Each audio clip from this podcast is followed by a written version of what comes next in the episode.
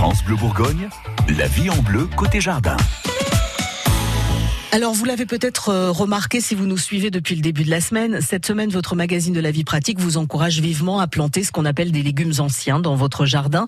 Nicolas Brune, vous êtes notre expert. Vous les aimez bien, vous, euh, ces légumes anciens. On connaissait la pomme de terre, mais ce matin, vous nous parlez de la poire de terre. C'est la poire de terre en fait, c'est avoir une, euh, une texture un petit peu comme la comme la poire, euh, un arrière-goût de poire, mais plutôt ça ressemble un petit peu un petit peu à la pomme de terre en fait. Euh, mais c'est c'est vraiment différent, ça se cultive un petit peu comme un dahlia, j'ai envie de dire. on va on va gratter un petit peu au pied pour prendre certains morceaux, certains certains tubercules et donc en hiver on l'arrache comme un dahlia, on l'hiverne comme un dahlia. C'est une plante qui peut monter à 1m50, 2 mètres de haut, qui est, qui est très jolie.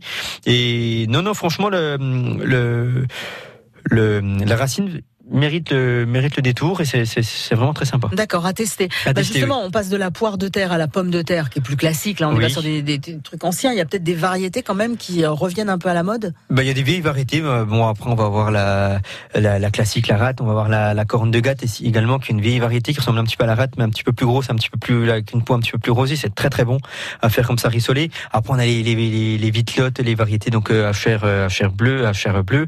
On a les Mona Lisa qui sont des vieilles variétés, les binges sont des vieilles variétés. Donc tout ça, on a vraiment toujours euh, des, des, des, anciennes euh, variétés, malheureusement plus sensiblement maladies, mais qui sont toujours très sympas, des, des, bonnes qualités de chair. Un peu comme les tomates. On a déjà fait toute une série hein, sur les tomates. On a fait toute une série, donc, mais c'est euh, vrai qu'il y a aussi des, variétés anciennes qui voilà, méritent rien, rien ne vaut une variété ancienne, c'est ça a du goût, elles sont toutes différentes, qu'elles ont des, des, des couleurs différentes, des textures différentes, elles sont vraiment toutes différentes. Et l'avantage, contrairement à une variété hybride, c'est qu'on pourra la reproduire facilement.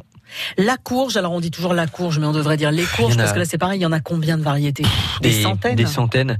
Euh, dans les vieilles variétés qui sont sympas, moi j'aime bien la butternut. C'est une une chair vraiment très très fondante, pour ça que ça s'appelle butter comme du beurre, c'est fondant comme du beurre, c'est vraiment très sympa.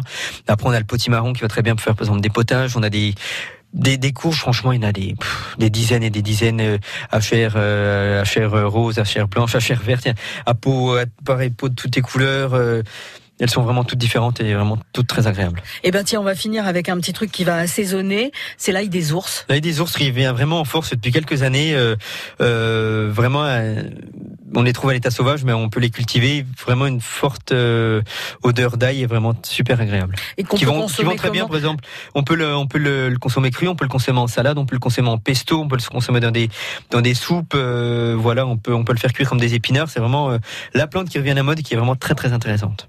Bon, en tout cas, ça vous fait des petites expériences sympas à faire dans votre jardin. Et puis, les conseils de Nicolas Brune sont à retrouver sur francebleu.fr. France Bleu Bourgogne.